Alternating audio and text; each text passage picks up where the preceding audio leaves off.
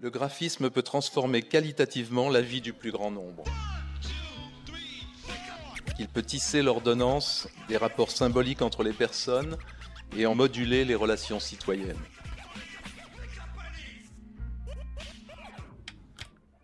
Ensemble, nous voulions faire des images justes et pas juste des images. Bonjour et bienvenue sur Front, le podcast qui explore le design des luttes contemporaines. Vous le savez, ici on parle de lutte, de contestation, de dissidence, mais aussi de design.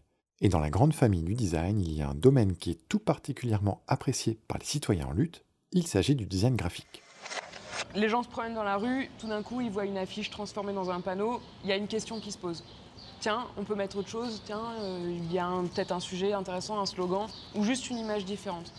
Donc nous, le but, c'est de provoquer la question, la réflexion. Ce qui est beau avec le graphisme, c'est que c'est l'image dessinée, imprimée, c'est la photo, le collage, le détournement visuel, mais c'est aussi la symbolique, la volonté d'un message universel, l'expression de soi, de ses pensées, de ses idées, et ce, même quand on n'a pas les mots. Alors vous le savez, dans la rue, dans les grandes villes ou dans nos petites campagnes, c'est le festival du graphisme. Toute la communication est visuelle. Il y a la signalétique routière avec tous ses panneaux, les logos des grandes surfaces, les vitrines des petites boutiques et leurs dessins de caractère, les affiches des politiques qui se mêlent aux affiches du festival de musique punk du coin. Bref, les styles et les effets se confondent, se mélangent, et l'on peut y voir une certaine forme d'harmonie.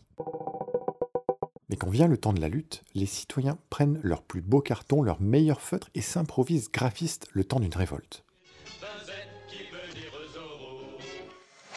Alors dans la rue, on retrouve facilement des slogans comme Tu nous mets 65, je te mets 68, Nous ne battrons pas en retraite, Pas de nature, pas de futur, La retraite envoie la retraite, ou encore le célèbre Fin du monde, fin du mois, même combat.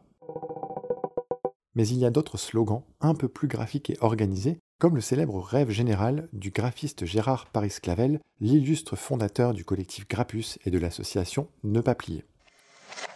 Je crois que si on veut dénoncer des malheurs, il faut montrer des parts de bonheur euh, euh, perdues. Sans ça, on ne fait que illustrer le malheur. Donc la force de ces images, c'est leur vitalité. De même, je pense que vous n'avez pas dû rater les pancartes de Voltuan. Cet anonyme est le plus célèbre des porteurs de pancartes de France. En effet, il se présente presque dans toutes les manifestations parisiennes. Cet homme d'un mètre 92 porte toujours au-dessus de sa tête une grande pancarte en carton sur laquelle son slogan du jour est écrit en lettres capitales, en noir, en rouge, en vert et en bleu.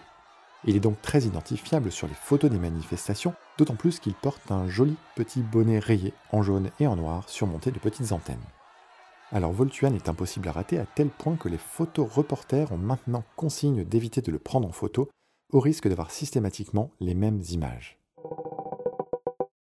Et vous Comment vous y prendre si vous vous lancez demain, vous-même, dans la création d'affiches ou de pancartes de lutte? La première chose, c'est évidemment le message. Pour cela, je vous fais confiance pour trouver les bons mots. Pensez court, simple et décalé. La seconde étape sera de trouver l'inspiration visuelle. Il existe de nombreux sites qui regroupent des affiches contestataires, comme par exemple le site afficheclimat.fr, le site de formesdesluttes.org, celui de dugudus.fr ou le mien, que j'ai appelé j'affiche.fr. Dans tous ces sites, vous y trouverez une ambiance graphique, des couleurs, des styles différents, bref, de quoi vous inspirer. Sur Internet, n'hésitez pas non plus à aller dans la catégorie ressources de certains mouvements militants. Vous y trouverez parfois du contenu à imprimer et à brandir. Je pense par exemple aux nombreuses ressources du site d'Extinction Rébellion. Alors si vous ne savez pas peindre ou dessiner, pas de panique, et demandez à votre graphiste préféré de vous donner un coup de main. S'il est disponible, tant mieux. Sinon, rendez-vous sur le site thenounproject.com pour chercher des symboles pictographiques parmi des dizaines de milliers de symboles en noir et blanc. Enfin, pour les plus téméraires d'entre vous, sachez qu'il existe aussi des sites comme midjournée.com qui permettent de créer des affiches et toutes sortes d'images à l'aide d'intelligence artificielle. Ces algorithmes sont entraînés avec des centaines de millions d'images récupérées sur Internet, des images créées par des humains. La troisième étape sera le support. De la simple affiche placardée sur un mur à la manière d'Olympe de Gouges, vous pouvez aussi fabriquer des bannières accrochées tout en haut d'une fenêtre ou d'un arbre, ce qui rendra votre message ultra visible mais difficilement accessible et donc bien plus pérenne. Sachez que l'on a vu également en Espagne en 2017 ou en Biélorussie en 2020 de grandes affiches flottant sur l'eau à l'aide de bouteilles en plastique. Pas très écolo, certes, mais de cette manière, vos affiches seront visibles depuis les quais et les ponts, mais difficilement attrapables par les forces de l'ordre. Pour aller encore plus loin, mais uniquement lorsqu'il fait en dessous de 0 degré, une astuce que des manifestants biélorusses ont développée, ils installent parfois leurs affiches sur le sol et les recouvrent abondamment d'eau pour que celles-ci gèlent et qu'elles soient protégées par de la glace.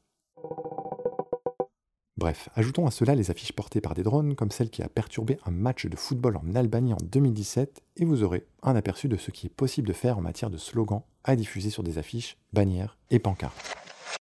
Elle dit quoi la loi sur ce qu'on a le droit d'écrire sur un panneau? Je suppose qu'on doit éviter la diffamation et de dire connard, c'est bien ça? Alors à vos idées, à vos messages, à vos tactiques de partage, à votre volonté de ne jamais rester muet devant l'adversité.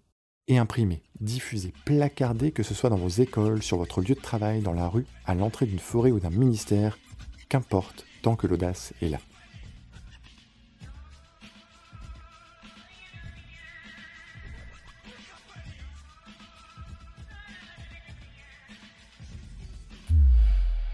Retrouvez tous les épisodes de Fronde sur hckr.fr.